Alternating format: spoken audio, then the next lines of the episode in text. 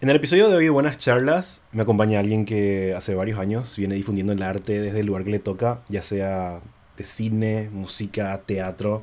Ella es sin dudas una de las promotoras culturales más importantes que tenemos acá en el país. Ella es Mavi Martínez. ¿Cómo te va, querido? Bien, todo bien. Muchas gracias por eso no sé, creo que importante por ahí fue la palabra que usaste. Sí. Me emociona. Me emociona porque, porque, o sea, porque es algo que da gusto hacer, pero a veces uno piensa que, no sé, que como es un trabajo de hormiga, por ahí no se ve tanto, que es solamente una porción así muy chiquita de gente. Pero, no sé, al final del día, después de todas las crisis, uno termina pensando que, bueno, si por lo menos una o dos personas se, no sé, leyeron lo que escribiste o, vieron la nota que hiciste, entonces ya está. Eh, sí, de hecho que es así, creo que un porcentaje demasiado bajo luego la gente que te va a llegar a decir algo así, tipo es como, no sé si es algo que está como inherente del público paraguayo en general o qué onda, pero es como que, no sé, saben que existís, sabes, saben que haces tu laburo, pero de repente es como que, no sé, en, en el el que estamos capaz es como que no te lo dicen tan seguido de, de que estás haciendo un buen laburo, de que ni siquiera ven tus, las cosas que haces de repente. Tipo, es como que parece que estás nomás hablando al aire, parece de repente suele ocurrir eso, por más de que tengas así. Decimos que estás así en uno de los medios más importantes de, de, del país, ¿verdad? Tiene un alcance que llega a lugares que ni conocemos, pero es como siempre importante que alguien te diga eso de repente como para seguir, tipo, no sé. Claro, o sea, sobre todo eso ya es, digamos, ya pasa más por el caso de, bueno, estoy haciendo algo y por lo menos se nota, eh, no sé si ya pasa tanto por el, por el lado del ego, o sea, obviamente da gusto y yo me realegro cuando alguien me dice, pero siento que es así como, ah, estoy contribuyendo, o sea, estoy haciendo algo estoy haciendo lo que yo quería hacer luego, eh, desde que me metí a estudiar periodismo, ¿verdad? Y es así un, ah, qué gusto, eh, qué gusto que te digan eso. Y obviamente la, la, otra parte, y la parte luego más importante, que, que, es que, no sé, con que por ejemplo el, la persona que entrevistaste que, que te diga, sea, que gracias o que, qué gusto hablar de esto o o sea, no sé si por ahí fue una entrevista para anunciar un concierto, qué sé yo, y si por ahí no fue mucha gente y si no era el objetivo luego de, por ahí lograr atraer tanta gente a un concierto, que obviamente es lo que se quiere, ¿verdad? Pero por ahí si, si yo puedo lograr que, que el artista se pueda sentir eh, tenido en cuenta eh, a través de toda una entrevista, o sea, sentirse importante también, que, que lo que hace o sea, importa mucho más allá de la música, ¿verdad? Que, se puede hablar mucho más que eso. Yo creo que eso también es así como un... que obviamente volviendo al punto de por qué me metí a hacer esto, eso también, ¿verdad? De, conocerle a, las personas que están detrás eh, haciendo cosas, ¿verdad? Porque, como te digo, obviamente el artista quiere que la música llegue a la gente, pero por ahí la gente no, no, sabe quiénes son también los que están detrás, eh, cómo piensan cómo crean, por qué, etcétera, etcétera. es una mezcla de cosas. De, o sea, uno en serio se siente bien también haciendo algo. Que obviamente uno quiere hacer cosas y sentirse bien como todo ser humano en esta vida quiere lograr algo. Pero yo creo que, que mejor que lograr cositas haciendo lo que, lo que te gusta hacer y además ayudarle a la gente. Exacto. Primero que nada, te quería preguntar si esta es la primera vez que te están entrevistando o ya, ya pasaste por esto antes. Eh, no, ya me, me, hicieron otra entrevista también hace poco para un podcast, pero que todavía no salió. Eh, pero no, o sea, sí, o sea, sería la segunda vez yo creo. O sea, después hubo, o sea, hubo ocasiones, pero fueron así charlas también con otros colegas, pero era más de discutir cosas de periodismo, pero así directamente, por eso no sé qué es lo que voy a decir, siempre digo. Porque como siempre estoy detrás. Claro. Yo soy la que está en la posición en la que estamos ahora. Y sí. Igual tengo acá cosas como para hablar, ¿verdad? famosas las preguntas, no sé. O sea, iba, iba a hablar tema ya, iba a entrar ya a la cátedra de periodismo, porque si, si tengo, tengo, Claro. tengo así muy mala memoria, pero para mí que llegamos a coincidir en algunas materias en la facultad, ¿verdad? O, o si mal no recuerdo. No. No, ¿verdad? No, no. O sea, Pero sí teníamos amigos, de- sí teníamos amigos en común, eso sí, me Yo me acuerdo de vos, me acuerdo que eras de, de Filo 1. Ujú. de Filo 1. Ah. Eh, yo, yo terminé o ingresé, digamos, en el año 2009. No sé en qué año entraste vos a la facultad. 2010. Ah, bueno, y la, una, una función menor sería. Ah. Yo, yo estuve ahí en. O sea, yo terminé regular, digamos, la carrera. Ah, entonces. Ah, entonces sí, o sea, teníamos amigos irregulares entonces en común. Eso es lo que pasaba. Claro, famoso, o sea, famoso te, te cruzabas con todo el mundo y de repente con, o sea, algunos recursantes, y qué sé yo, y sí o sí todos pasaban por, por el pasillo que te lleva al área Sí. de comunicación. Sí. Y contame un poco cómo nace esta tu vocación por lo que haces hoy, ahora mismo. No sé si es larga la historia, si es corta, qué, qué onda. La, la del el periodismo, sobre todo de arte, digamos, ¿verdad? Yo creo que... A ver, ay, Dios mío, sabía lo que iba a haber una pregunta. así que- ¿Cómo empezó todo? Yo sí, no sé, porque, porque no sé, yo creo que de, de muchas formas, eh, a ver, si vamos a ver por el comienzo, a mí, desde que tengo uso de razón, siempre me gustó mucho la música, me gustó mucho ver, ver. Eh, en mi casa eso siempre, o sea, siempre, siempre estuvo por suerte, ¿verdad? Eh, yo creo que fue más un poco este tema de MTV, ¿verdad? Yo tengo, tengo un hermano cinco años mayor, entonces es como que estaba muy presente eh, él viendo eso, entonces yo consumiendo también todo lo que, todo lo que podía. Pero también, obviamente, como soy una chica de los 90, a mí me atravesó mucho lo pop. Eh, por ejemplo, mi primer cassette fue eh, Shakira. Decir que tenés cassette, lo ya.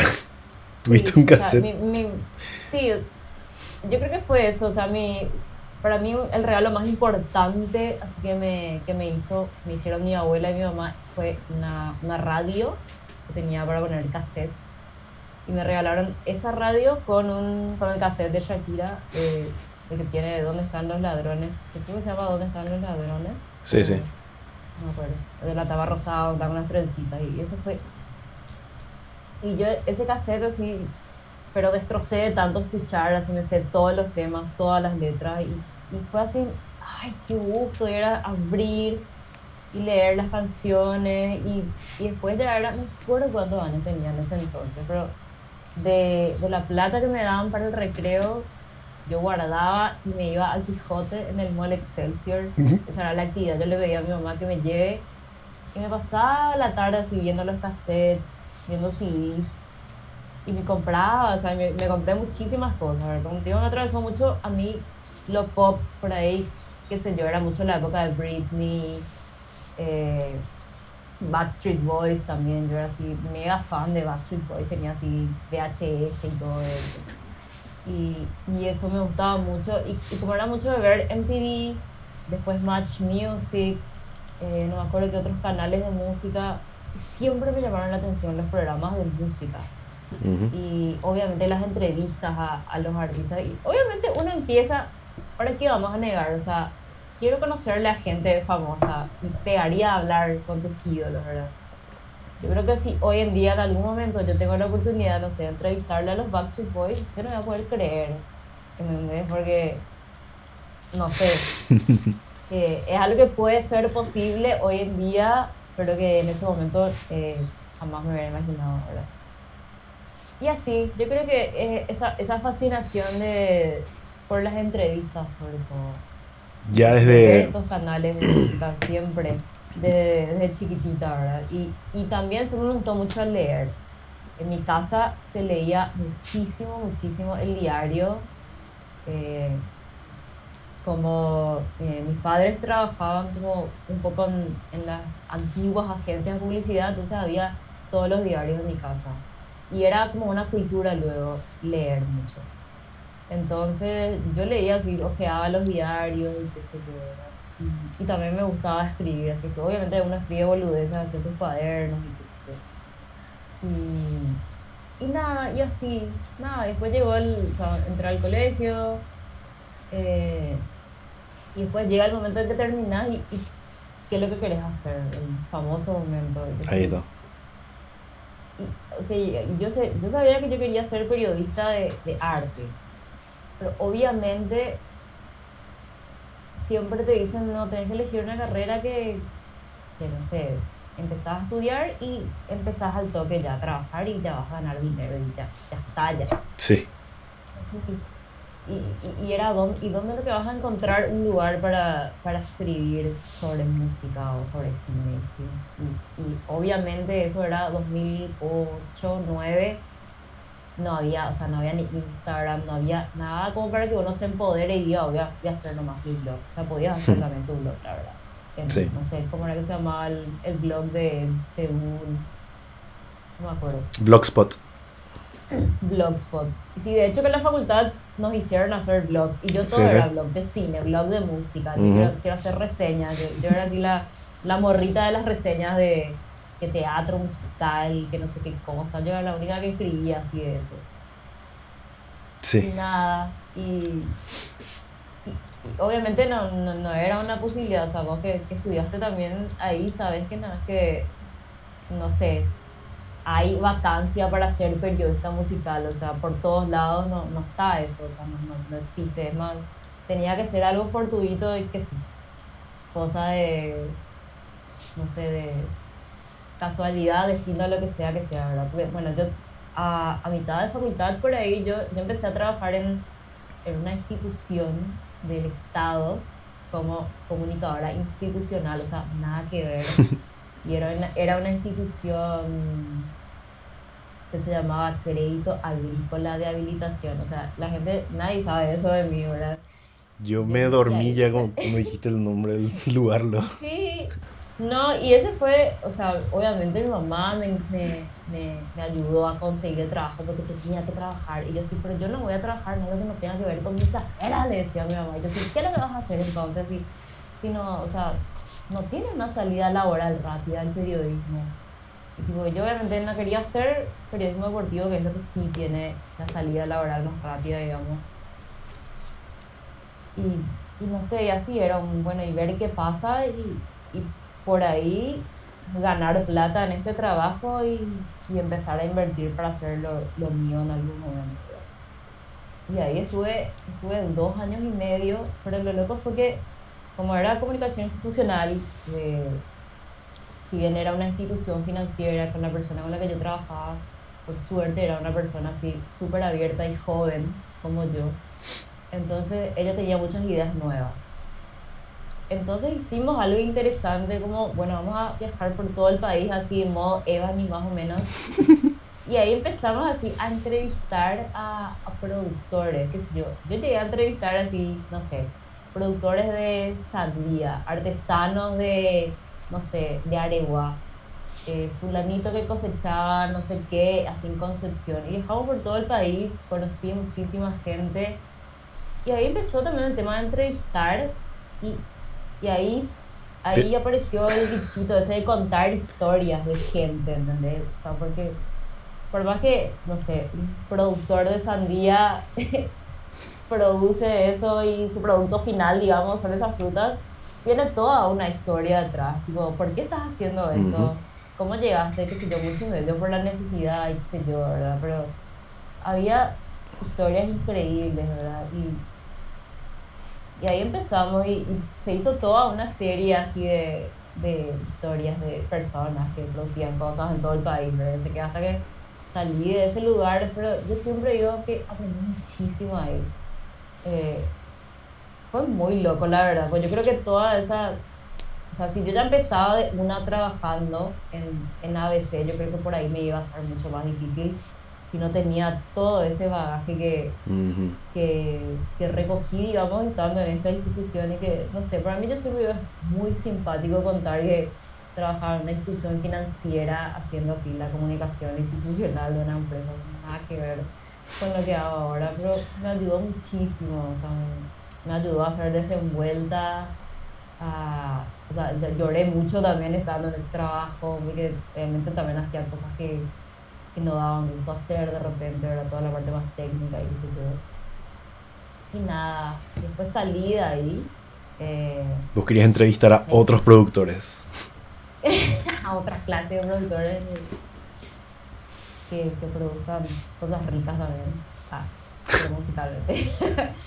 Entonces salí de ahí, pero me echaron de ahí, porque fue todo el tema del cambio de gobierno, eh, que asumió Cartes, entonces se volvió así como un reducto hiper colorado, entonces bueno, como yo entré gracias al gobierno independiente en ese entonces, digamos, pues sí, bueno, vamos a sacarle a toda esta gente. Y yo ahí así con mi caja en mi casa, sin rumbo, encima cuando eso tenía que, estaba en medio de la tesis, la tan temida tesina, para recibir el título y qué sé yo.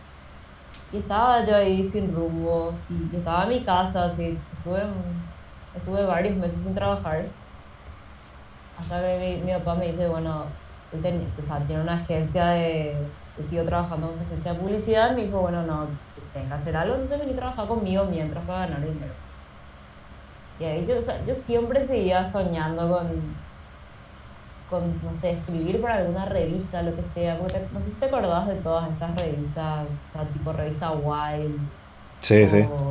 cosas así. Eso era lo que yo quería. Yo, si, si existe esta revista, es porque, o sea, puede ser que hay mercado para esto, ¿verdad? O, eh, o es nomás alguien que tiene mucha plata y son una revista, ¿verdad? Sí, después uno va creciendo y, y, se da cuenta que así era realmente. Claro, pero, pero yo era, ¿cómo puedo hacer para escribir en esto? Y yo en serio, yo llegué a mandar notas mías, así, a todas las revistas había y por haber. Nunca nadie me respondió. Y nada, y, así, y estuve trabajando, no sé, un año y medio por ahí, estuve trabajando con mi papá eh, por suerte, pero, o sea, durante todo ese tiempo yo me mandé, me, mandé, me pasé mandando currículums a, no sé, agencias de publicidad, por lo menos para hacer, no sé, reacción creativa. Porque yo, obviamente, o sea, para mí estar trabajando ahí con él era una transición, no era así algo, o sea, yo le decía, esto no es definitivo, o sea, yo estoy acá, pero yo todos los días estoy mandando currículums a todos lados. Pues yo quiero ser independiente, quiero trabajar sola, etc. O ¿no? Eh, no quiero quedarme acá para siempre porque no, ahora tampoco lo que quería Sí. Y así mandé mil, mil currículums a todos lados, tuve no sé cuántas entrevistas de trabajo y todo era, te vamos a llamar, gracias, no sé qué, bueno. Hasta que un día eh, una compañera de teatro que, que trabaja en ABC me dijo, mira, ahí hay una vacancia, va a haber una vacancia porque ahora está por jubilar, porque ahí es así, ahí hay gente trabajando, no sé, 30 años, y si tiene que jubilar a alguien, tiene que salir esa persona para que pueda entrar una persona nueva. Y me dice, se va a jubilar, se llama José Luis de Tone, que es un histórico periodista de, de arte y espectáculos a veces así, pero que empezó en los años 90, por eso nosotros nacíamos y, y él ya era un gran periodista. Entonces él se jubiló y ahí quedó una vacante.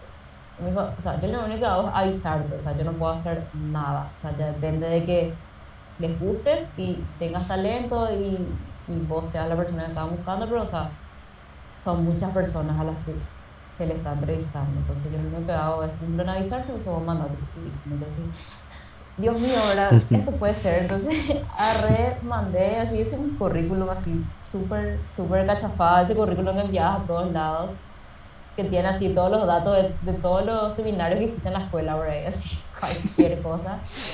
Sí. y, y, y, mandé, ¿verdad? Y, y nunca me llamaron. Entonces, entonces, bueno, la vida sigue. Y yo seguía trabajando, seguía trabajando con mi papá, yo así, joder, ¿verdad? Hasta que un día me llaman. Eh, me, bueno, me dicen, estamos buscando esto, eh, queremos saber si, si, si, te interesaría, el trabajo es así, obviamente cuando, cuando te dicen cómo es el trabajo, ya te pintan que es así, tienes que morirte más o menos por este trabajo. Y así, ay, sí, muero por mi patria, así con ¿verdad? entonces, bueno, me voy, me entrevista eh, el jefe de cuando eso, que se llama Sergio Ferreira, que también es, es un gran periodista de, música. De hecho, él ahora está escribiendo un libro sobre el rock, ya tiro el chivo, rock paraguayo. Y nada, me entrevista él eh, y me dice, ¿qué fue lo último que, o sea, aparte de preguntarme así, ¿qué, qué escuchabas, no sé qué, qué haces, quién sos? ¿Qué fue lo último que te fuiste a ver? Yo le dije, eh, justo la semana pasada fue el lanzamiento del disco de Fran Villalba, eh, que había lanzado su disco solista, hacia el margen de, su carrera como compositor. Ahí me dice, bueno, dale, escríbeme algo y envíame. Y yo así, Dios mío, así, tacaria a full. Encima yo me había ido que era tipo a las 9 de la mañana la entrevista y yo a esa hora entraba a trabajar. Yo no le dije nada a mi papá de que estaba haciendo eso, porque yo soy de, por ahí de contar solamente cuando pasa. eh, o sea, tipo, famoso no querés mufar, entonces no le contabas a nadie lo que estás haciendo, solamente si sale. Y entonces no le conté nada, me fui, llegué, entre las cosas que tenía que hacer, yo estaba escribiendo mi reseña, así que fui, ay, escribí mi reseña, envié, nunca me respondieron, así, dos semanas por ahí pasaron nada, encima en medio de eso me roban el celular, el bondi. No sé cómo me van a avisar entonces, ¿verdad? Y después conseguí un, un celular y no sé ni, ni de dónde saqué. Pasó el tiempo, nunca me llamaban. Ya pensé, bueno, y yo pensaba, que ¿será que escribí mal? ¿Será que, no sé, será que fue mucho? ¿Será que fue poco? No sé qué cosa, ¿verdad? Pero, bueno, un día me llamaron y ahí yo me fui así, o sea, igual hubo como otra tanda de pruebas, ¿qué haces hoy? Yo sí, nada. Te puedes ir a tal concierto, ir así, el concierto del grupo Generación, no sé qué, en, Centro Paraguayo Japonés. Yo no, tenía móvil cuando eso, ¿verdad? No, todavía no había esta idea de que tengo que trabajar de noche y todo eso. Entonces yo no sabía ni cómo irme, o sea, me pagué un taxi de ida y vuelta así del centro hasta el centro paraguayo japonés y de vuelta, no sé cuánto me salió. entonces me dice, bueno, vení mañana y, vas a sentarte y vas a escribir así en tiempo real, ¿verdad? Entonces me voy, escribo, imprime, le lleva hacia otro jefe, porque ahí hay mil jefes así de, todo para todo. Y yo así, Dios mío, cuando más me van a hacer sufrir. y nada, y al final eso ya, ya era para hacerme sufrir nomás. Y, ahora, y me dice él ahí, si es por mí, no sé si te puedes quedar ya ahora. Y yo así,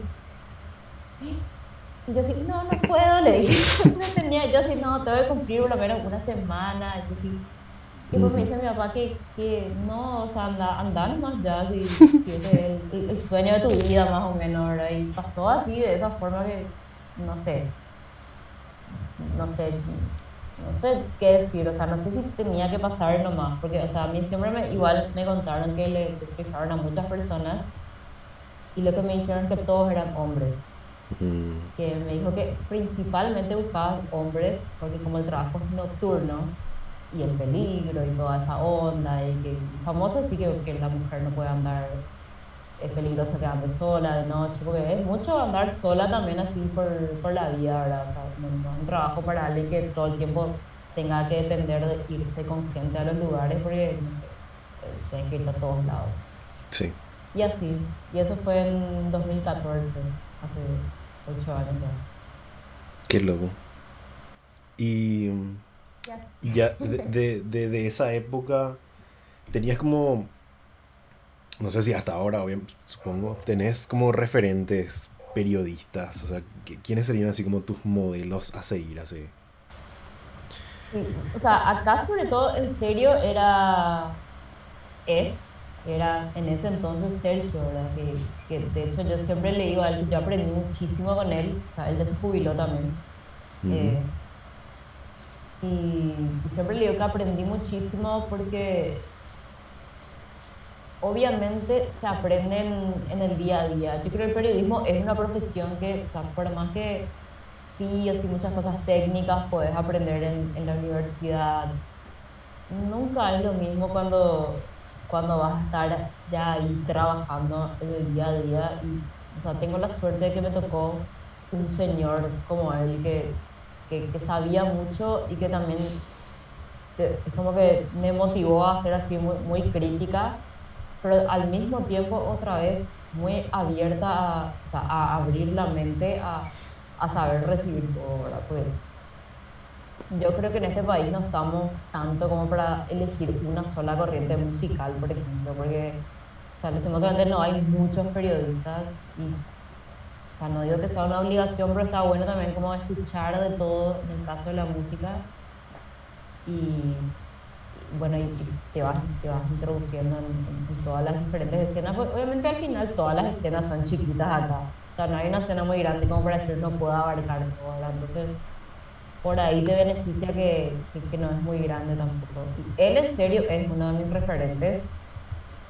Eh, y después, eh, de Argentina tengo tres referentes así eh, de diferentes generaciones uno es Lalo Mir, que es este periodista que, hace, hizo encuentro en el estudio, que ver esas cosas, por ejemplo, a mí, yo lloro viendo esas entrevistas y cuando veía lo que él hacía con encuentro en el estudio, yo, yo no podía creer porque, o sea, yo siempre dije, eso es lo que yo quiero hacer. O sea, yo así quiero entrevistar. O sea, no le quiero copiar. Pero o sea, yo sé que cada uno tiene su estilo, pero yo, yo pienso así hay que entrevistar, o sea, yo, yo sé así, Dios mío, o sea, conversar con, con el artista, y saber también del artista, o sea, no recibirle nomás a una persona así, tipo, interrogarle y, no sé, evidenciar que no sabes nada. Entonces, él es así uno de mis mayores referentes porque, no sé, eso de tratar tratarle al artista como, como si fuese. O sea, bajar la tierra. eso me parece súper importante. Sí. Después, eh, otro que ahora también está, ahora está explotando con, con sus entrevistas, que es Sergio Leiva, de Caja Negra. Julio. De Julio Leiva. Julio Leiva. Perdón. Sí. eh, Julio Leiva, eh, que me parece increíble. O sea, lo que él hace ahora es hija yo veo su entrevista y solamente mal me siento, así que yo a veces digo, ay, qué buena entrevista, me siento bien con lo que hice, ¿verdad? Y pues veo así las de él y digo, también, qué increíble, cómo lo que puede ser tan genial, cómo se puede, cómo puede hacer estas preguntas, Dios mío. Y después, eh, Albina Cabrera. Eh, que es argentina también, pero o sea, lo de ella me parece mucho más increíble porque ella se la jugó, se fue a Estados Unidos y está en, KTXP, que me parece increíble lo que está haciendo. o sea, más por ese trabajo un poco de, de unir así. O sea, él, yo me identifico mucho con ella porque ella tiene así un, un amor por, por la música de su país que es así, el famoso meme ese, mi país, mi país, decir, sí. cuando yo, cuando yo quería hacer esto, eso era un poco lo de lo de contar lo que pasa acá, ¿verdad? o sea, yo veía lo que era así muchos años atrás, veía las bandas y, decía, necesitamos contar lo que está pasando también acá. Eh, entonces, cuando veo lo que ella hace y, el orgullo que ella siente por, por, las cosas que hacen en su país y todo lo que ella hace así de conectar con, con afuera, me parece así, es muy importante. Ellos tres la verdad son así, son, son grandes referentes, y como te digo así, son de diferentes generaciones otra vez. Y, yo creo que los tres tienen algo en común que es eso de la apertura. Eh, porque, bueno, Lalo, por ejemplo, está también en Estilo News y él veo que hace también muchas así cápsulas contando, o sea, si bien habla mucho de lo que es la historia, también cuenta sobre, lo que está pasando ahora del trap. Y, y justamente así hablaste de que la escena es como muy chica acá es como que no da lo como para que te especialistes y te tengas como el título de periodista de rock o algo así. Entonces, entonces em, entrevistaste a músicos de diversos estilos en todo este tiempo, pero vos así, al momento de escuchar música por gusto y no por trabajo, ¿Qué sueles escuchar, por ejemplo? Sabía que me iba a preguntar a mí siempre, siempre, no sé si a vos te pasa, pero viste cuando te preguntan así de la nada, ¿cuál es tu banda favorita? Yo así, no sé. sí, siempre. pero siempre me pasa. Ay, no sé qué responder, pero. Eh, ¿qué, ¿Qué escucho? La verdad que escucho de todo, en serio. es que esa es la respuesta así por, por, por defecto. o sea, me, me gusta, o sea, pero es que no sé si tengo, a ver, sí, o sea, tengo no puedo mentir que tengo como, o sea, mi corazón, digamos, es como, eh, es más folky. O sea, a mí me gusta mucho, o sea, no sé, folky por poner una etiqueta, ¿verdad? Pero eh, todo lo que es así más, más cancionista, por ejemplo, no sé, pero Tachimbo, por ejemplo, así es uno de los, los grupos que, dúos que más me gusta, eh, o sea, hacia, ese estilo, ¿verdad? O Ainda, por ejemplo, que es un dúo argentino también, que me, fascina, o sea, me, encanta lo que hacen y, o sea, Ainda, por ejemplo, ya no es más solo folky, porque, o sea, en, en el último disco ya hacen un cruce más interesante otra vez con con electropop, eh, con otras cosas así, van explorando eh, diferentes cosas, ¿verdad? Después, eh, sí, o sea, lo, lo, cancionero me gusta mucho, pero no así tipo muy, muy cuadrado. obviamente todo el mundo sabe que, que me encanta Jorge Drexler, ¿verdad? Pero, por ejemplo, Loli Molina, que es una cantautora argentina que me parece, me increíble. Hace poco descubrí también una cantautora, creo que es venezolana, no recuerdo de qué país es, pero se llama Briela Ojeda. Ah, sí, eh, creo que es colombiana. colombiana, creo que. Y es así, o sea, y lo que tiene esta gente es que así, con su guitarra y su voz nomás, ya así te conmueven, ¿entendés? Y, no sé, la lírica también de, de las canciones, eso no sé si es que por ahí me llega más, pero es que, o sea, me gusta mucho nomás también. Pero me gusta mucho el pop también, ¿verdad? Eh, después, o sea, mi banda así favorita, siempre digo así, mi, mi, banda favorita, pero así mega favorita es una banda que no creo que todo el mundo conozca. Y no digo así por, ay, no creo que nadie conozca, porque en serio no, no son nomás muy conocidos, ¿verdad? Es una banda de Estados Unidos que se llama Hippocampus, es así medio indie, rock, eh, o sea, hace también una, una mezcla así medio rara, interesante, ¿verdad? En serio es muy bueno, o sea, yo digo, sí, a mí me encantaría que todo el mundo conozca acá y ojalá algún día venga, ¿verdad? Pero o sea, no somos una banda así masiva o, o, mainstream. Pero pasa que hay también así un, montón, un montón de, de, bandas o de artistas que, que quizás, eh, no sé, por ahí la gente nunca, nunca va a llegar a conocer al nivel que se conocen otras, que es difícil que, que, lleguen hacia estos lares. Acá lo es más difícil que, que llegue todo lo que no sea lo, de siempre, que es algo que yo digo también, tipo, pucha, ¿por qué? Pero bueno, yo creo que es también el tema de que otra vez nuestro país es, es más chico, somos menos, entonces como que no hay, no hay nomás mucho mercado como para para ser así un, mercado melómano que, que, va a estar consumiendo algo nuevo que, que le trae nomás algo, me voy a ir a ver esto que es nuevo y diferente. Sí. Ah, la cuestión era, la cuestión era hablar de, de lo que escuchas normalmente y citaste muchas bandas artistas de afuera, pero de acá.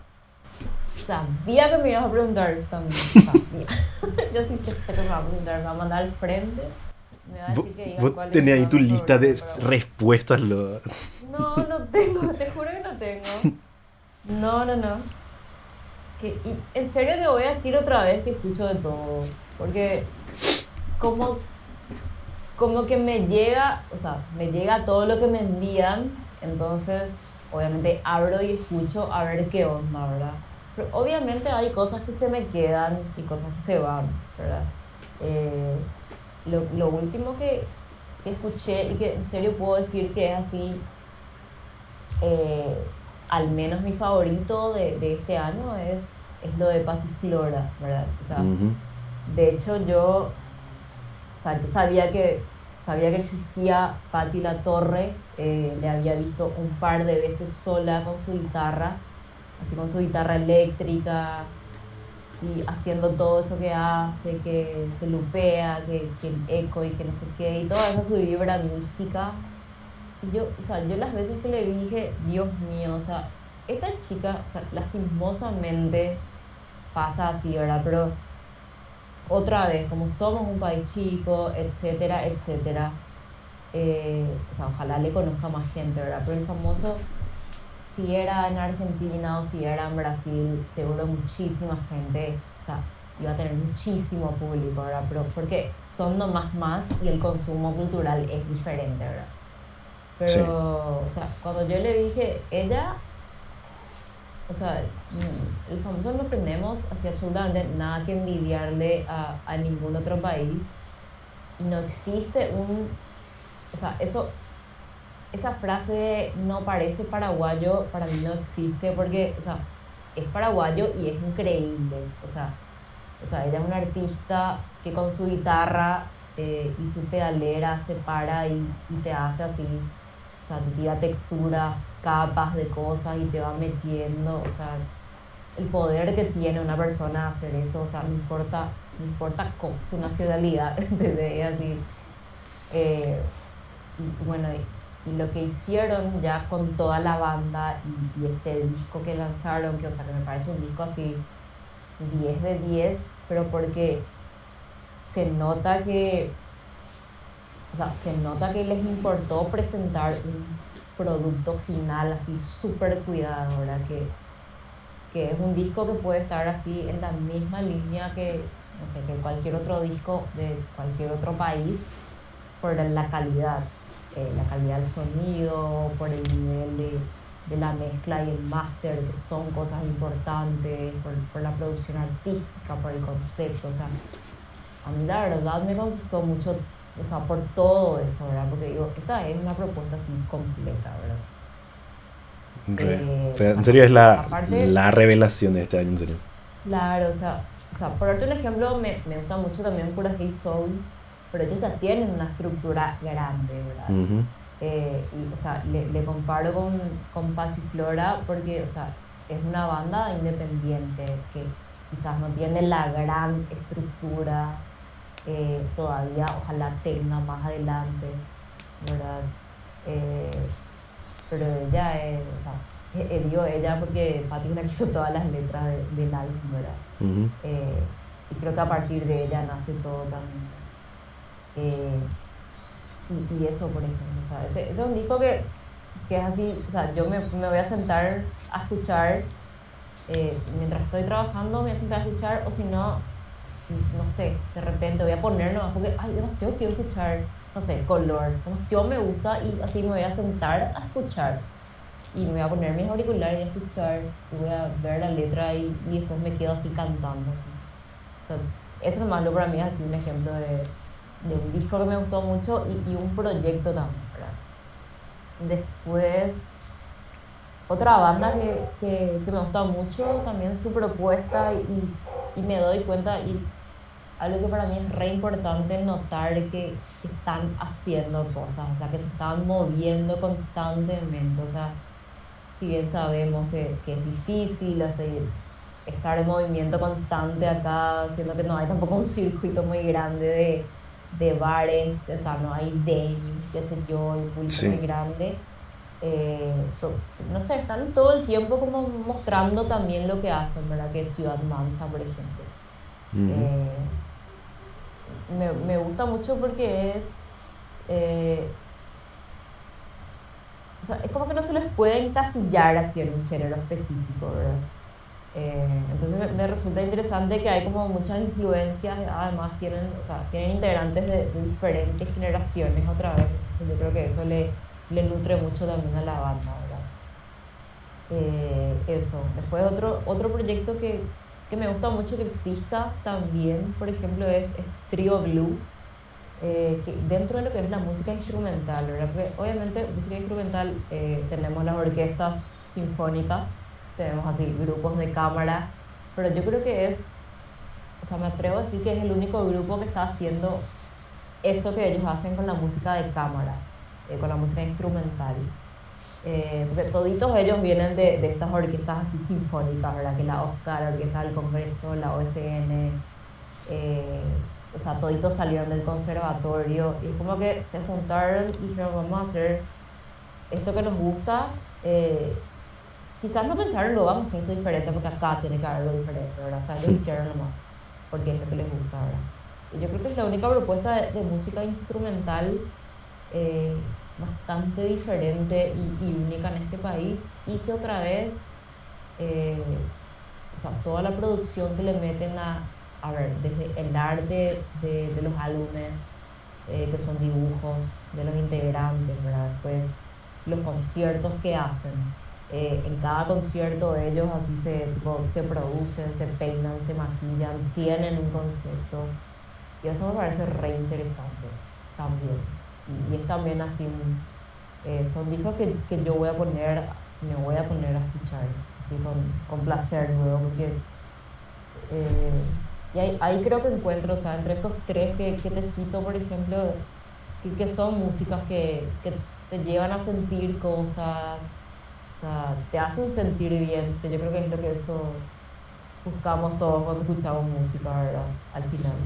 Claro. Eh, a pesar de que, por ejemplo, algunos, eh, tanto lo instrumental como lo que tiene letra, tocan temas tristes, ¿verdad? Y, eh, no es que uno busca, busca sentirse triste, pero por ahí, no sé, a través de esa tristeza pues podés también sentirte identificado con, con las cosas de, las que hablan o, las que transmiten a través de, de, las notas del caso de la música instrumental. Totalmente yendo a tu, a tu pasado, no sé si te recordás cuál, cuál fue como tu primera, primerísima entrevista que hiciste. Sí que te acordás de eso. No sé no, no me acuerdo porque, o sea, mi primera entrevista habrá sido así, o sea, no digo cualquier entrevista, pero creo que fue, habrá sido una persona que vino así al diario, eh, porque ahí se va mucha gente, o sea, se va la gente y vos le recibís la atendés, ¿verdad? Y ahí cae así la gente, digo, hola, tengo una exposición y hmm. entonces le recibís y hablas ahí.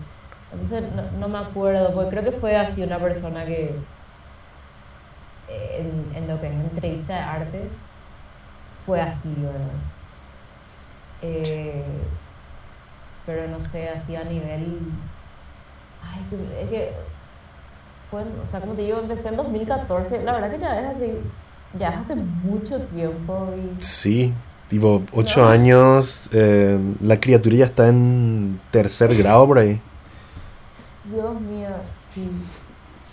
Pero no sé, soy, hice no sé cuántas entrevistas y, y eso que obviamente con, con esto del podcast que podcast que estoy haciendo ahora no sé por qué me cuesta tanto eso.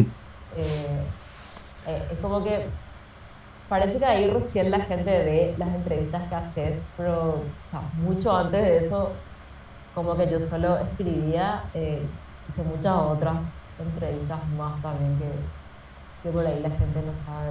y como uno antes no andaba así contando tanto lo que hace, ¿verdad? Porque parece que ahora tenés que contar lo que haces tenés que venderte para que la gente vea también lo que sepa lo que haces y, vea lo que estás haciendo.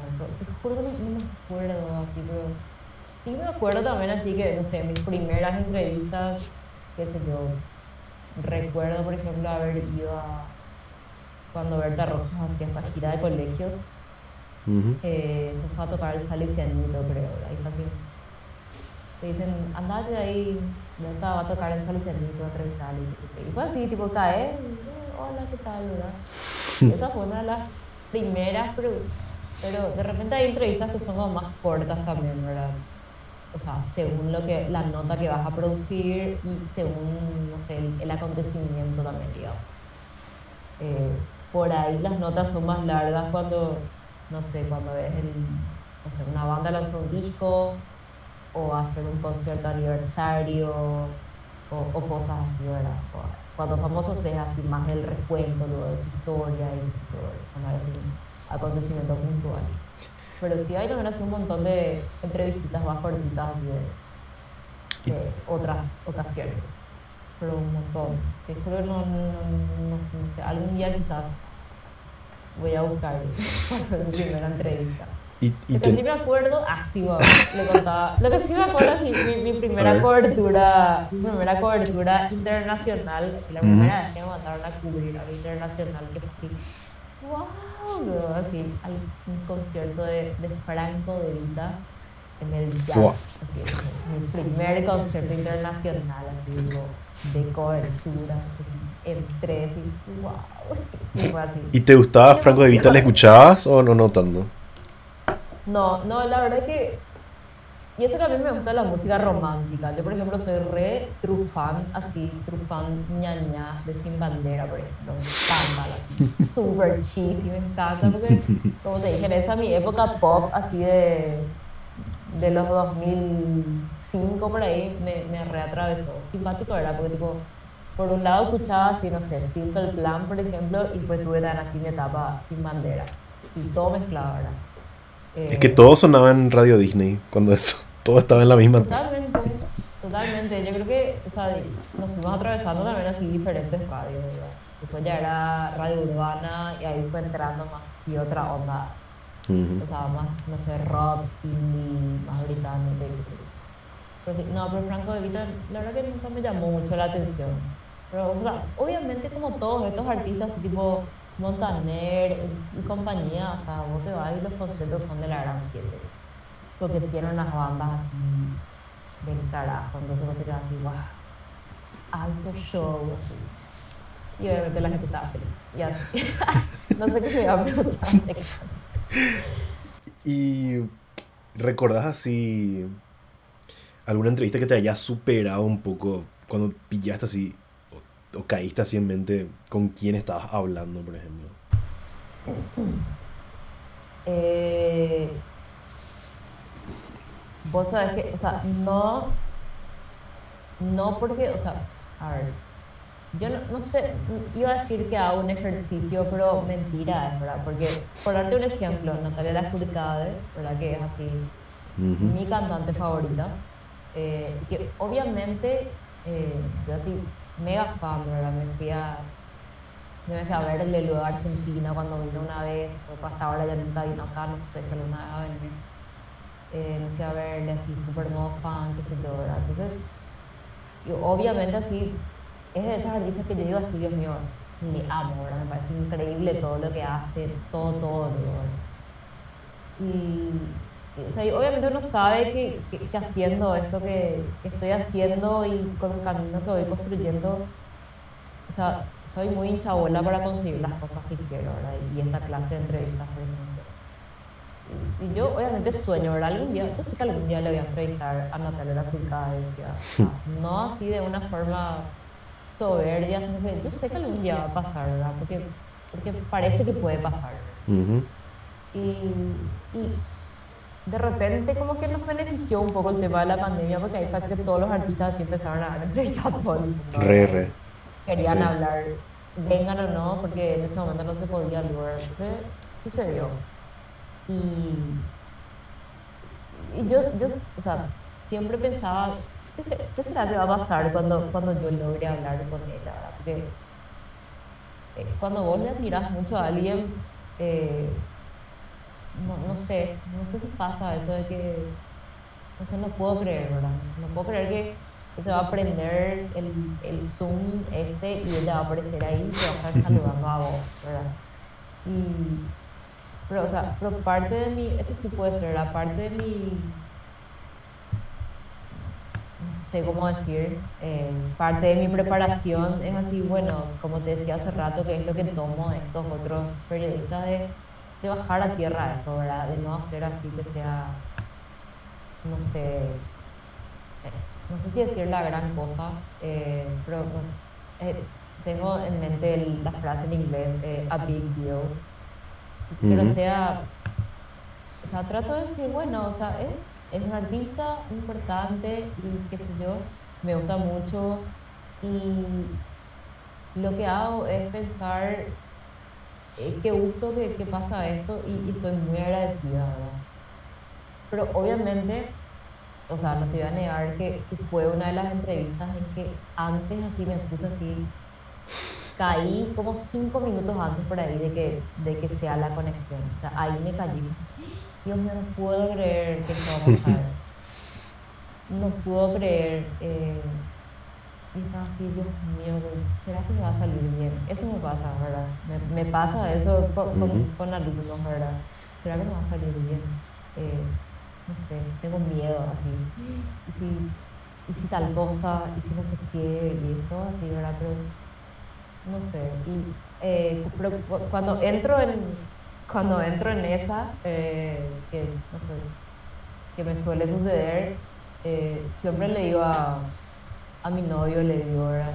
Eh, digo, tengo miedo, estoy nerviosa, ¿verdad? Y esa vez le, le dije, esa vez de Natalia, ¿verdad? Y él, de ahí él me dice, vos podés, ¿verdad? O sea, como, o sea, no es como diciendo qué es lo que tanto, sino vos podés, o sea, vos sabes que podés, ¿verdad? y, me suele decir, tipo, ¿cuántas entrevistas le hiciste, verdad? A todo el mundo que le entrevistaste, tipo, te va a salir como, te salen al final todo, ¿verdad? Y yo sí, pero parece que, no sé si es como que necesitamos nomás así por ahí eh, alguien que te diga, ¿verdad? O una validación. O sea, por ahí vos sabes que podés, pero es nomás así humano ponerse nervioso y que, que alguien te diga, te va a salir. Eh, y nada, y después cuando se prende la cámara, eso sí es así muy loco, se prende la cámara y ahí, ahí todo eso desaparece. el nervio así desaparece. Eh, yo digo, yo digo así, entro en modo periodista, pues, estoy así, no sé qué, pero se prende, aparece y así, no sé, no sé, no sé qué es, ¿verdad? no sé si es un, personaje, no sé qué es, ¿verdad? Pero desaparece. Pero después termina, esa vez Natalia terminó y ahí sí terminó y fue así, hija de mil, no puedo creer que, puta, no puedo creer que lo logré. Y así, eh, no sé, es así un, un viaje, pero da re gusto, porque es así, no sé, hay mucha adrenalina. Sí. Da, da más gusto, da demasiado gusto al final estás haciendo muchas cosas, o sea, aparte de que estás haciendo lo que te gusta, trabajando con lo que te gusta, estás también cumpliendo un sueño tuyo, o sea, yo no voy a negar eso. Yo no voy a negar eso. ¿Y vos decís que esa fue la, la, entrevista que más te gustó hacer o tenés así como una... No sé si alguna vez te, te pusiste a pensarlo, si tenés así una entrevista favorita de todas por algún motivo. No sé, un poco. Esa sí. Aunque, en serio, esa, como te digo, admito así que yo, yo sentía que me iba a costar, ¿verdad? Pero yo creo que obviamente, eh, o sea, yo creo que es más también por, eh, por el artista que es, ¿verdad? Que, que, fue la entrevista a Drexler hace poco, o sea, yo siento que esa fue, o sea, porque yo antes ya le, ya le entrevisté eh, tres veces. esa ya era así mi cuarta entrevista, ¿verdad? Y igual uno siempre se pone así nervioso como si fuese la primera vez.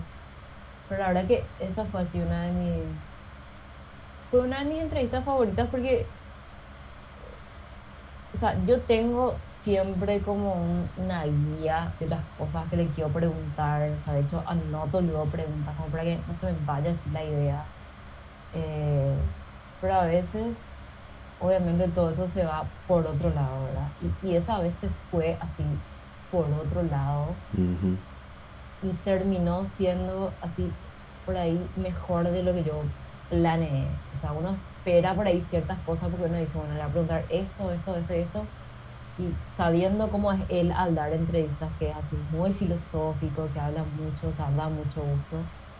Eh, entonces fue así, no sé si como una revelación, pero como no sé, una alegría también, así que, que al final termine pasando otra cosa. Porque al final, eso también, o sea, vos, no puedes saber qué te va a responder el artista y, y no es tampoco que tipo, te responde eso y después ya le tiras nomás así la otra tipo de cuestionario, aunque a veces pasa.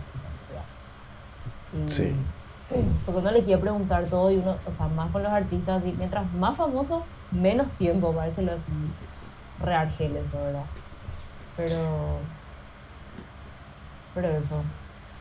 Y tenés así como. la contraparte, tipo, alguna entrevista que decís que fue la que más odiaste por ahí. No hace falta revelar la identidad de alguien si, si no querés. no sé.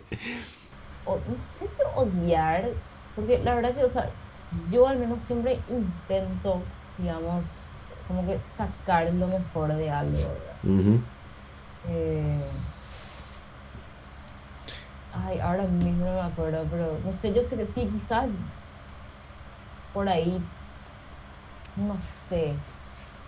No, sé la verdad. No, no, no, no, no, no creo porque, como te dije, yo intento, o sea, intento sacar lo mejor y también intento siempre que o sea, hacerle sentir enseguida cómodo al artista. Y, o sea, creo que por ahí eh, ando logrando eso bastante, digamos, ¿verdad? Entonces creo que, creo que nunca, no sé si nunca quizás, ¿verdad? No sé también, yo, yo nomás digo también, ¿verdad? Por ahí, pero yo siento al menos que, o sea, de las personas con las que hablé, creo que, que nunca nadie se ha sentido incómodo por ahí hablando conmigo. Creo, ojalá. Pero la, la verdad que no, o sea, no, no, creo que no tengo así ninguna guía de sobre toda esta entrevista o esperaba que sea de otra forma. No, sé, capaz nomás sí alguno que... O quizá, quizás sí, ¿verdad? Y capaz me acuerdo y cuando hagamos la parte 2 de esta entrevista, ahí, te voy a decir. Pero no, te juro, ahora entré así a, a ver alguna, alguna entrevista y te juro que No, tranqui. no. No, sí, sí, no. En, en otra cuestión así, ¿qué pensás así del, del periodismo enfocado al arte que hay en Paraguay ahora? ¿Sueles ver así el trabajo de, de otros colegas, de otros medios? ¿Cómo, cómo, cómo es? ¿Cómo es la onda? Eh, sí, o sea,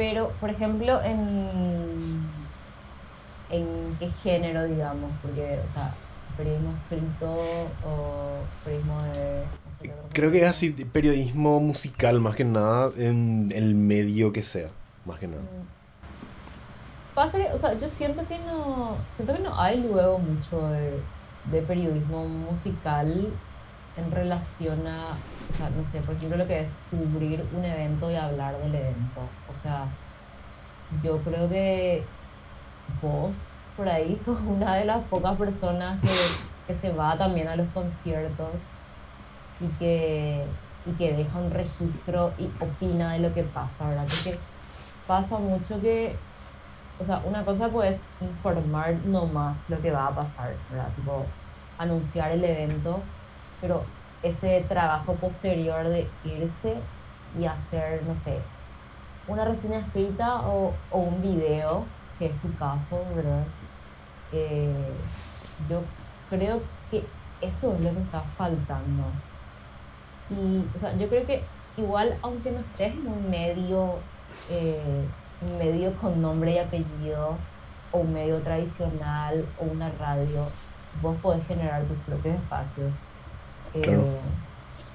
Porque, o sea, más allá de, de una formación periodística que, que por ahí tenemos, yo creo que hoy en día ya está demasiado al alcance de todos eh, poder formarse a uno mismo también.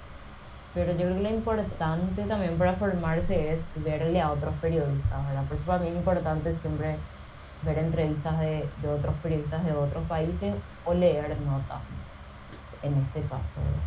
o sea, yo la verdad, o sea, siento que hay, eh, hay personas que, que escriben muy bien acá eh, entrevistas, por ejemplo. O sea, yo, a mí me gusta mucho eh, Romina Aquino, eh, pero creo que ella no está más ahora escribiendo para...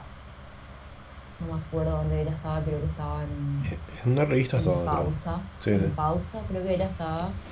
Ella, ella me, hija mí, ella siempre le dije esto, ella escribe hermoso. Eh, pero, pero no tiene tampoco un espacio para, para hacerlo constantemente, ¿verdad? Eh, pero, o sea, pasa eso también, o sea, es como que también cuesta más hacer si es que, si es que lo estás haciendo vos solo, ¿verdad? O sea, porque tenés que tener una constancia. eh. Por ahí, si, si no estás trabajando en un medio donde te pagan un sueldo, es como hacerlo por amor al arte es un poco más difícil, ¿verdad?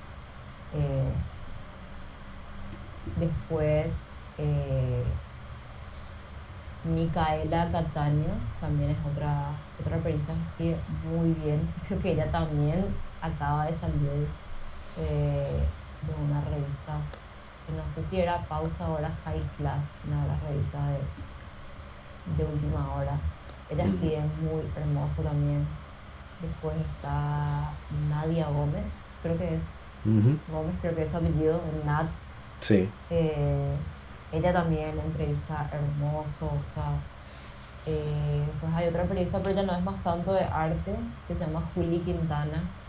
Eh, ella es, no sé si es argentina, paraguaya, eh, pero ella está también constantemente escribiendo, o sea, ellas cuatro me están mucho, o sea, escriben como a mí me gusta, o sea, no por decir, ay, me gusta que la gente escriba así, sino, o sea, me llega mucho lo que escriben. A mí me, gusta, me gustan esas notas donde parece que están y luego relatando. O sea, en el primer párrafo luego ya te hicieron una película.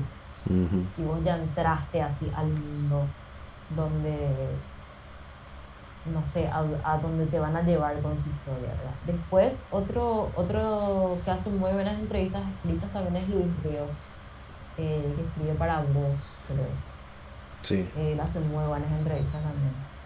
O sea, y, y, eso me parece, o sea, eh, te nombré así cinco personas que para mí escriben muy bien, eh, pero quizás no hacen eso de, de la cobertura, ¿verdad? De, o sea, acá casi no, no hay reseñas escritas de conciertos, ¿verdad? Pegaría que haya, o sea, a mí me encantaría que yo pienso, eh, Angana siempre, siempre me comparo con Argentina, ¿verdad? Pero otra vez mi punto de comparación, porque ellos son 40 millones de habitantes, ¿verdad? Ahí hay medios por todos lados, hay portales digitales, tienen hoy indie, no sé qué cosa, eh, tienen ahí, o sea, ahí si no es Clarín o La Nación, no importa porque hay miles de otros medios, ¿verdad? Y pegaría en serio que haya, pero como te digo, pasa que tiene que ser autogestivo nomás luego, ¿verdad? Eh, yo no sé por qué en los otros medios tradicionales no, no hay personas que hagan eso. No sé si, no les piden nomás que, que hagan eso o por qué. Entonces yo que haya más coberturas. Pero está por otro lado también esto de, de los videos, por ejemplo. Eh, o sea, en el caso de, de, lo que vos haces también con, con los buenos oídos, que, que, son también los reviews de, de los álbumes. O sea, yo por ejemplo realmente no sé yo, por ejemplo, review de álbumes no escribo ahora, pero no sé si, si hay también otras personas que, que hacen.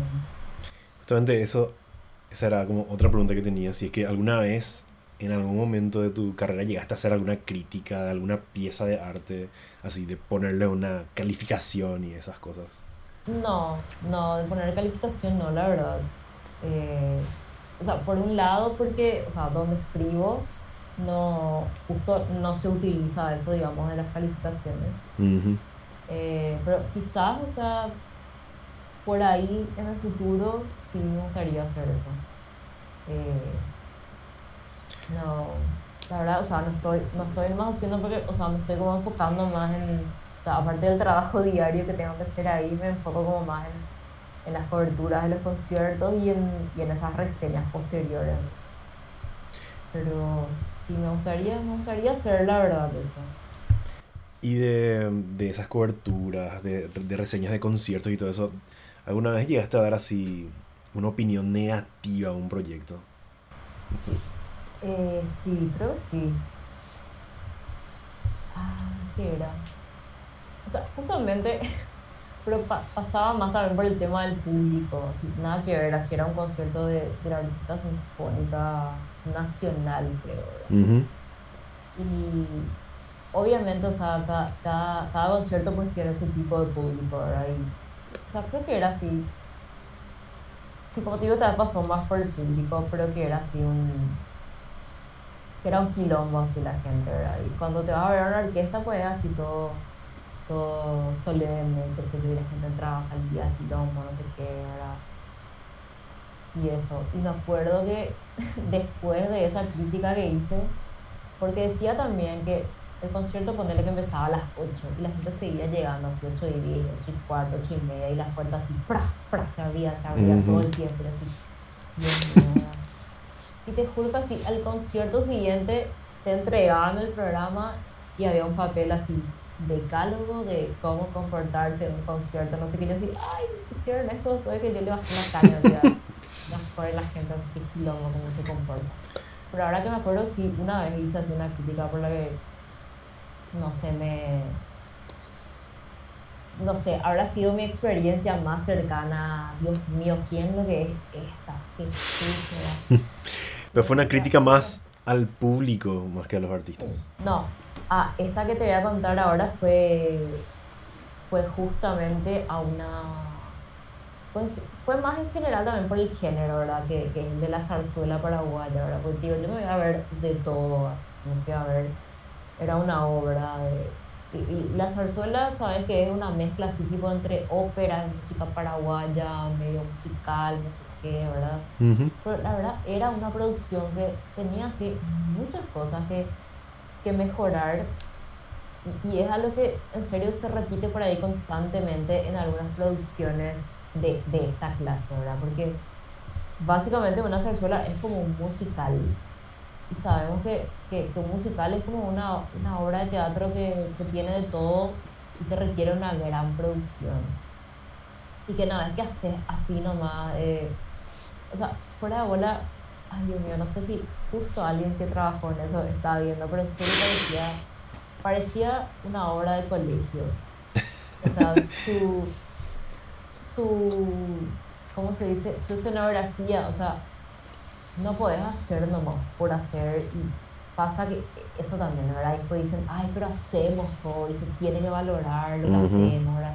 No, o sea, si vas a hacer, hace bien, o sea, si vas a montar una super obra musical en tal teatro así gigante, hacer bien ya, o sea, no así hacer por hacer nomás, porque era, una, era un elenco gigante, eran así como 50 artistas en escena, coro, ballet, eh, ¿verdad? Y, y después, sé, el vestuario, por ejemplo, o sea, parecía que, eso parecía que estaban en una fiesta de disfraces, o sea, ¿viste cuando no te convence el vestuario así que es de época realmente, ¿verdad? Y era así muy...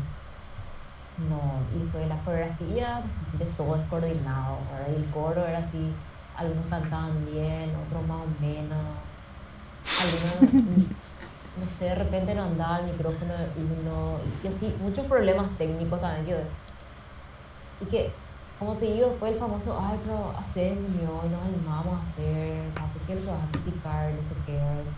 Pues para mí así no, o sea, si vas a hacer una producción tan ambiciosa, hacer bien, o sea, y, eso, ¿verdad? Eso dije, ¿verdad? Y, y después critiqué muchas otras cosas también, así como los temas también sobre los cuales hablaban en la obra. O sea, las zarzuelas son, son viejas ya.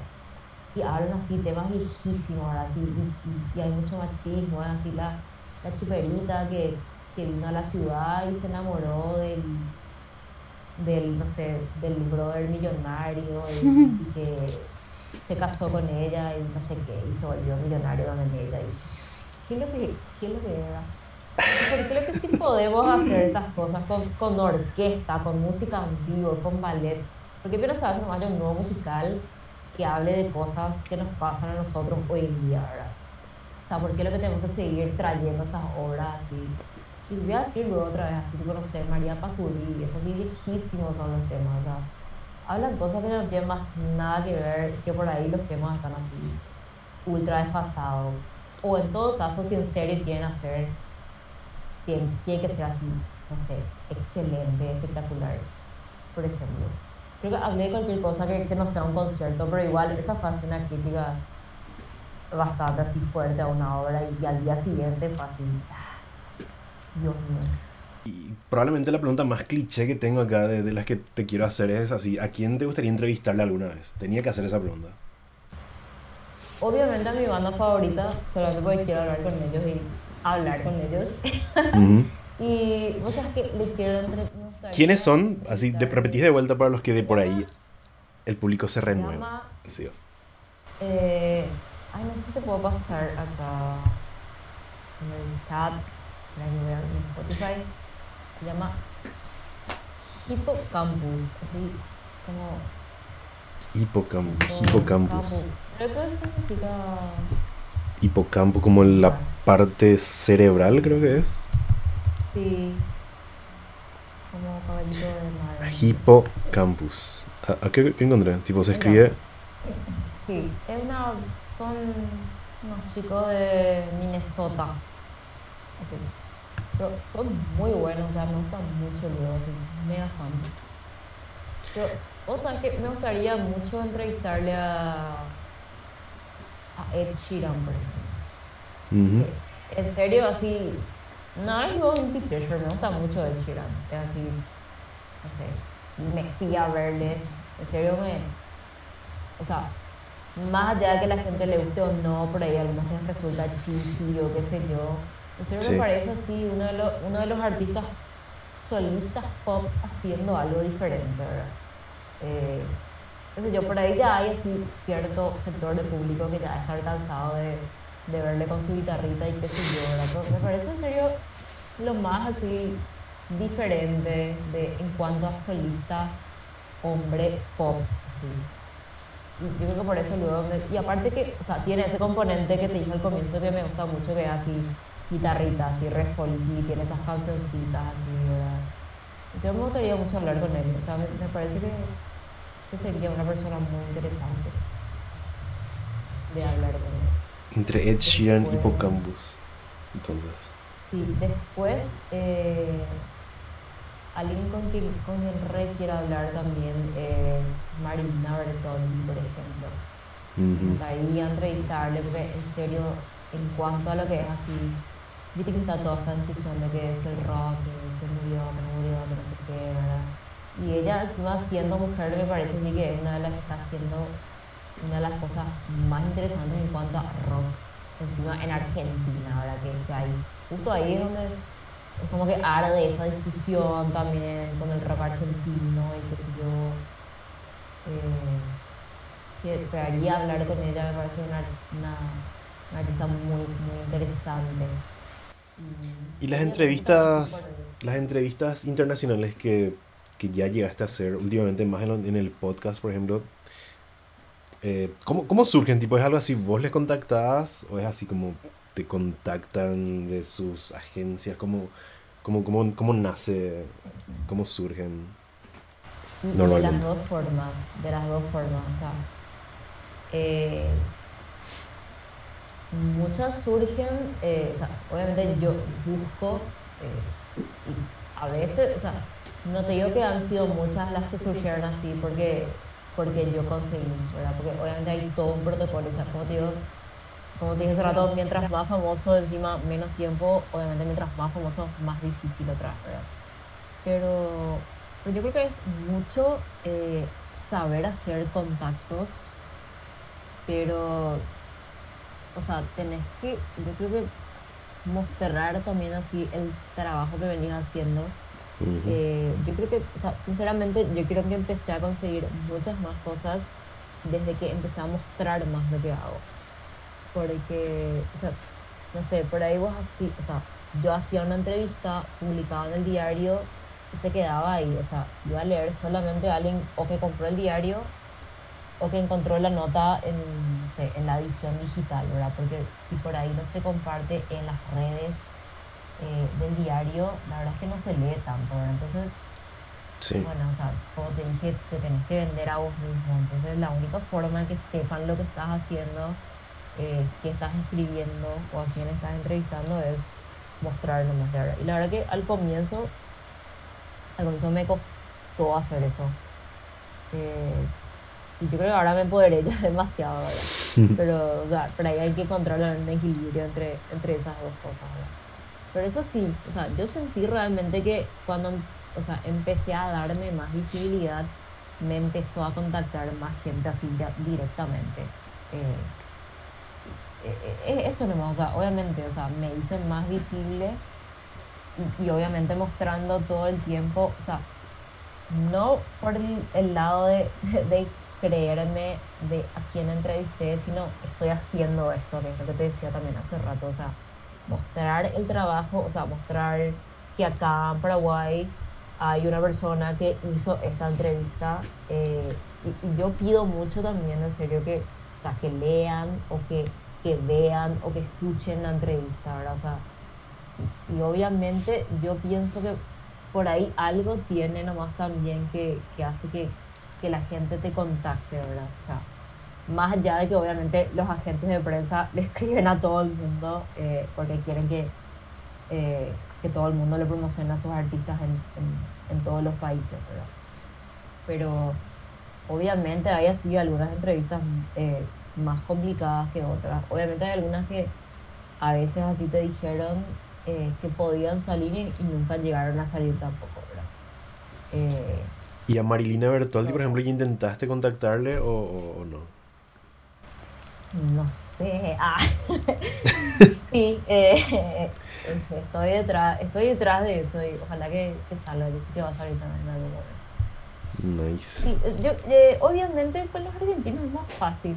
Eh, porque hay como, aparte, o sea, hay más contacto, tengo más colegas en Argentina, entonces así, eh, preguntar y te pasan, igual, o sea, te pueden pasar el contacto y te, te pueden no dar bola también, así. O no te responden nunca, o te dicen no, o, o por ahí, o sea, el artista no no sé, no le dan nomás entrevista a Paraguay porque por ahí no va a venir o qué sé yo. Pero como te dije, hay artistas que, qué sé yo, no, sé, no traen la portada y hasta ahora, que yo sepa, no hay pero ni planes de que vengan en algún momento, pero bueno, ya, ya habló con Paraguay una vez cuando, eh, cuando lanzó un nuevo disco, por ejemplo. Por eso, no sé, a mí me dice que por ahí está al menos interesada en conectarse con, con el país, ¿verdad?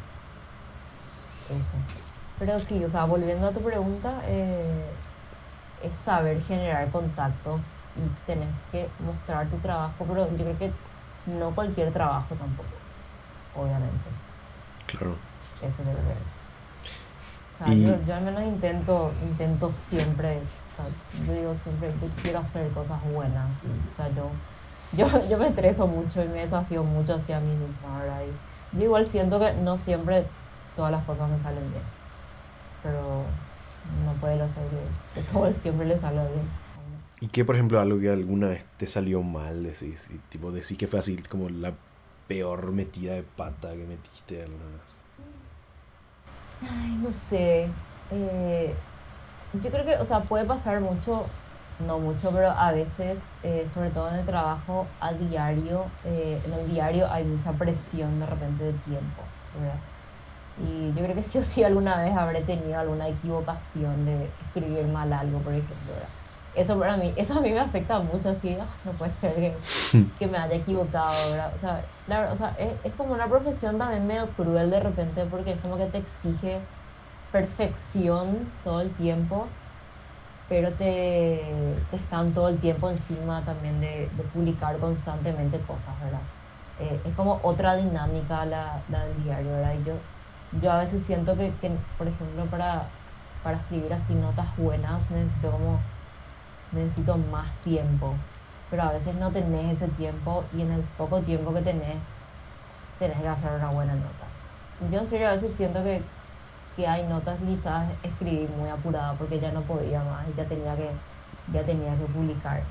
Eh, o a veces pasa que hago la entrevista, no sé, a la mañana y después ya tengo que desgrabar y esa tarde ya tengo que hacer y a mí de repente me hubiera gustado, no sé, a veces pienso que me encantaría tener varios días para escribir una entrevista.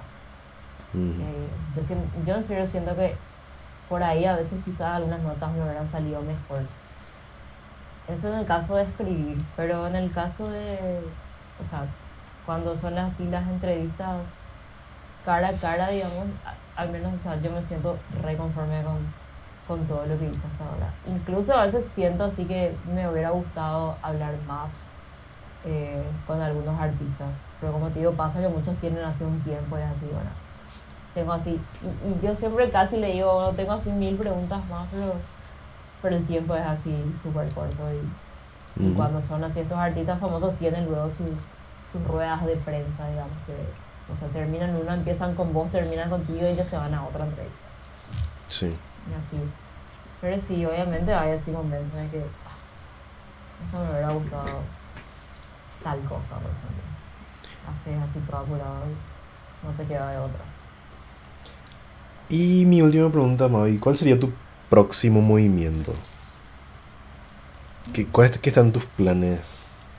Tengo, tengo planes, pero no, no sé, no sé si puedo contar, porque te dije que yo así no quiero contar las cosas hasta que sucedan. O sea, no quiero decir voy a hacer esto, pero sí que estoy eh, tengo un plan. tengo un plan que, que, me emociona mucho, mucho. Eh. para mí que para meter presión, esto va a quedar grabado, o sea, va a subir a todos lados y tipo, es como una forma de... Fecha. no, no, fechas no, pero... ¿Qué onda? ¿Qué, qué, qué? Sí, sí hay, hay, hay algo.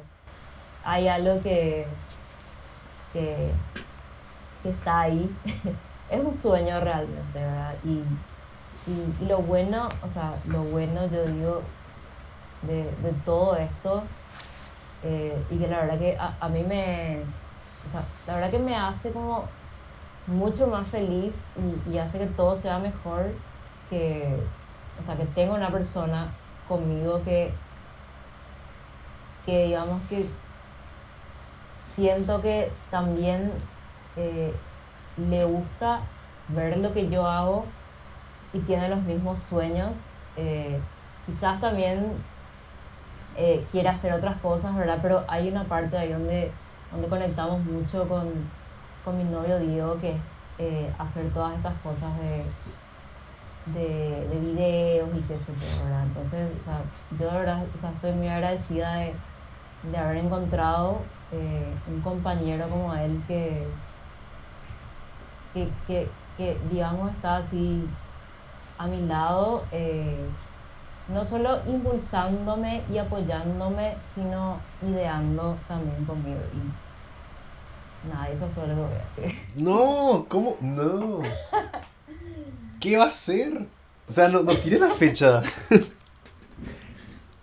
No puedes. Vamos a hacer una banda. No, mentira. mentira. eh, no, eso no más. O sea, que.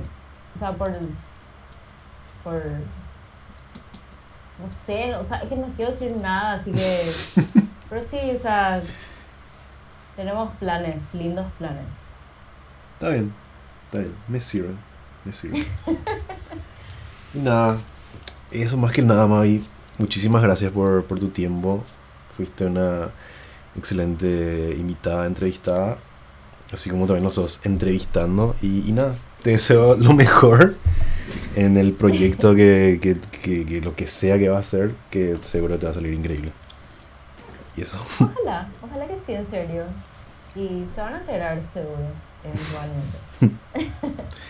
en serio, no, muchísimas gracias a vos, de verdad. Eh, de verdad me, me, gusta mucho lo de, lo de los buenos oídos. Y como te dije hace rato, pegaría que haya, pegaría que haya más gente haciendo cosas que, que no sea solamente eh, difundir.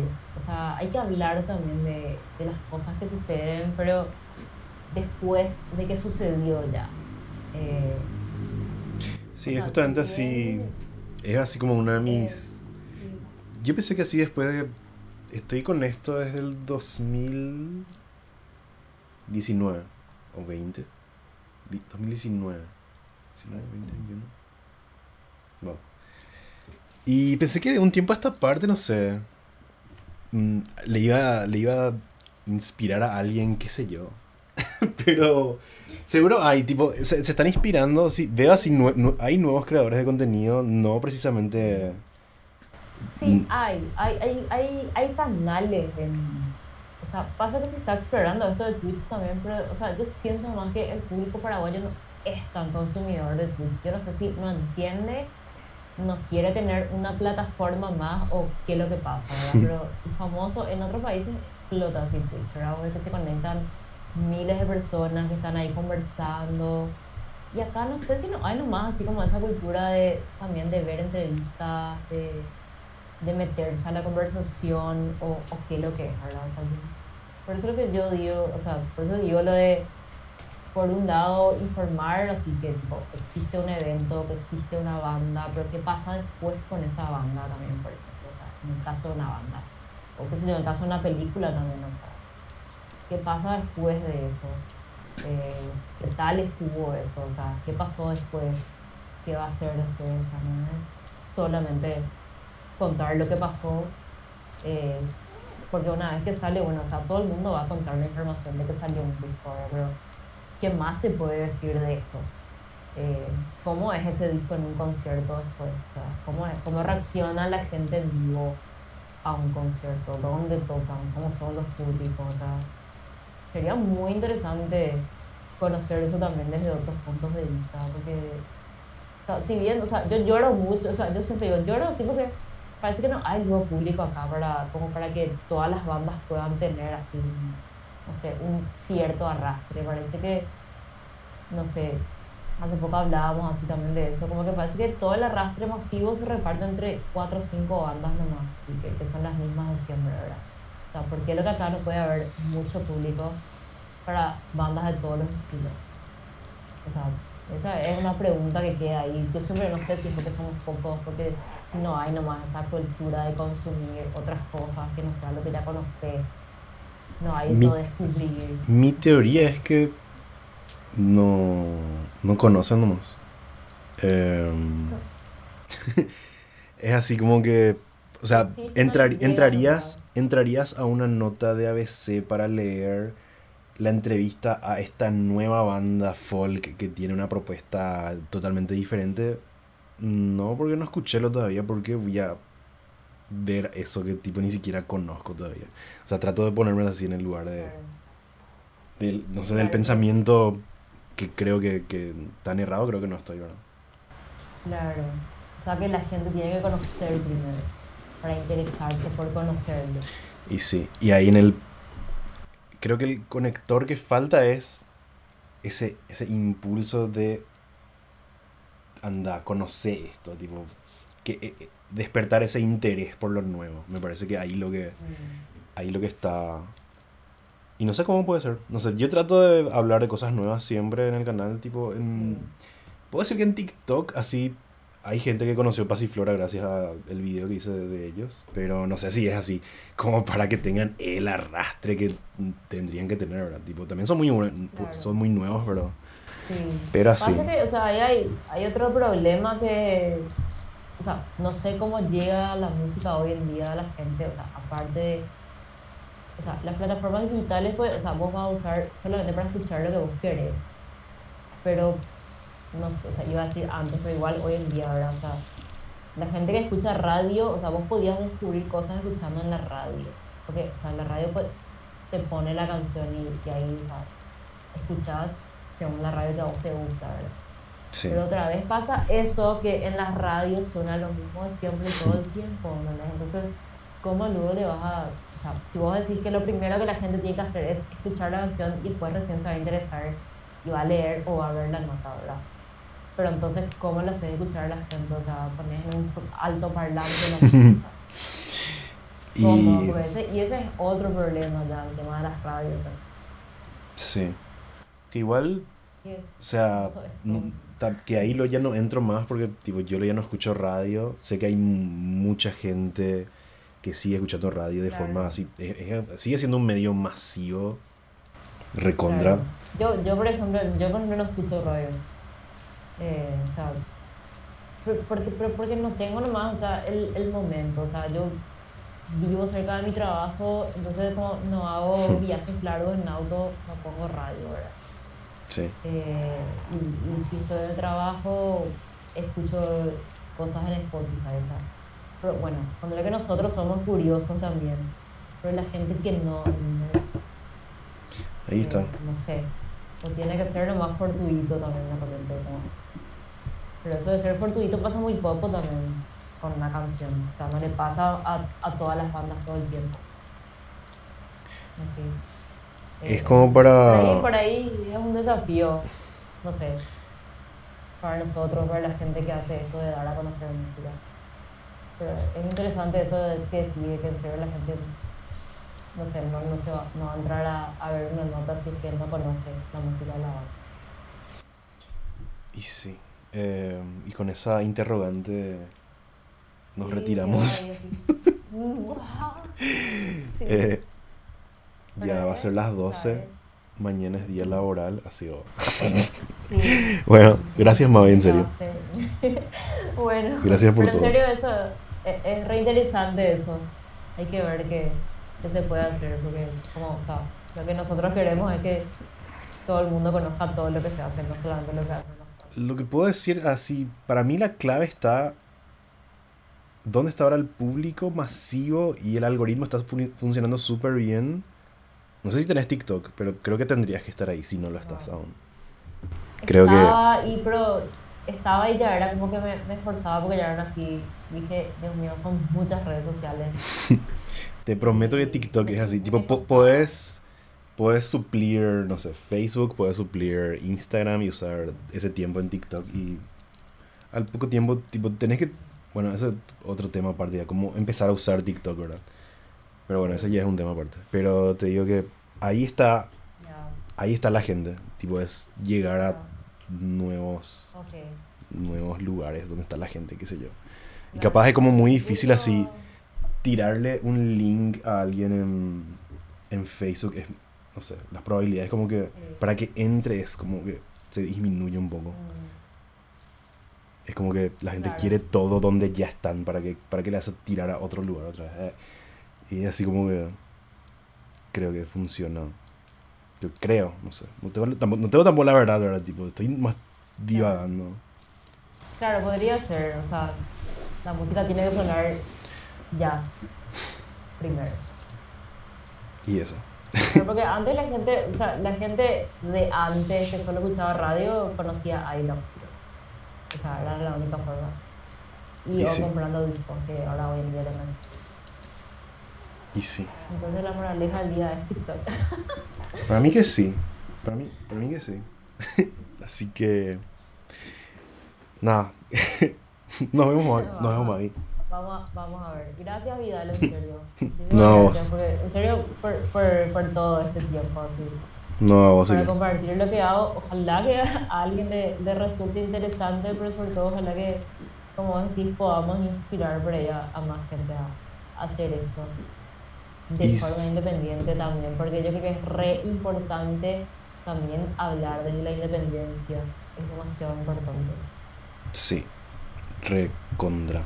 Tipo, después, no sé, podía inventar otra pregunta, tipo si hay una bajada de línea donde estás trabajando, si tenés que hablar de ciertos grupos. No, no, no, no.